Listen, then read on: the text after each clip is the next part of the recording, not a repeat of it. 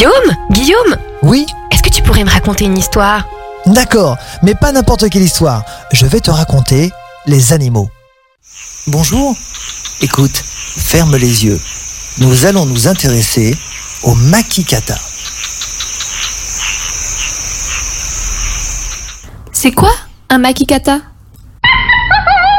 Le makikata est une espèce de lémurien au pelage gris et blanc avec une queue annelée, noire et blanche. On le trouve à Madagascar. Et vous le connaissez très bien, le film Madagascar vous fait penser à I Like to Move It avec le roi Julian.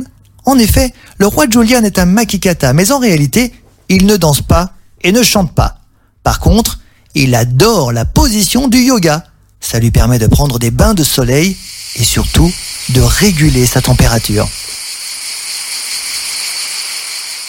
Que mange-t-il? Il mange des fruits, des écorces d'arbres, des plantes, des racines, mais aussi des insectes. La nourriture n'étant pas toujours très abondante, le makikata peut se retrouver dans certaines régions de Madagascar à manger des plantes toxiques. Mais rassure-toi, il a trouvé une parade à la toxine. Il va lécher des rochers dont les minéraux vont le débarrasser de celle-ci. Et hop, le tour est joué. Est-ce que c'est un singe? C'est en effet une question piège. En fait, pas du tout, même si on peut s'y méprendre. Le lémurien est comme euh, un cousin du singe. Il a cinq doigts qui lui permettent d'attraper des choses comme les singes, mais on va trouver des différences au niveau du visage.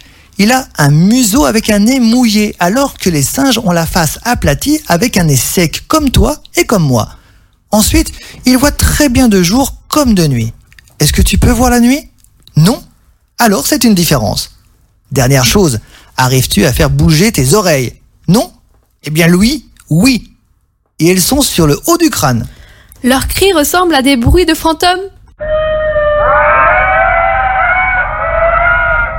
Et c'est une bonne remarque. Les makikata font partie de la famille des lémuriens que l'on appelle également lémures.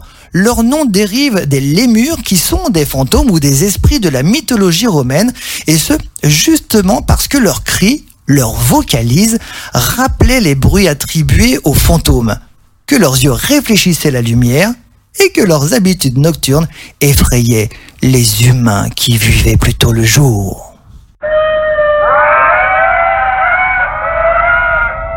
Ce podcast vous a été proposé par Radio Pitchoun et compté par Clara Moreno et Guillaume Covini. Merci pour votre écoute. On vous dit à bientôt pour de prochaines histoires.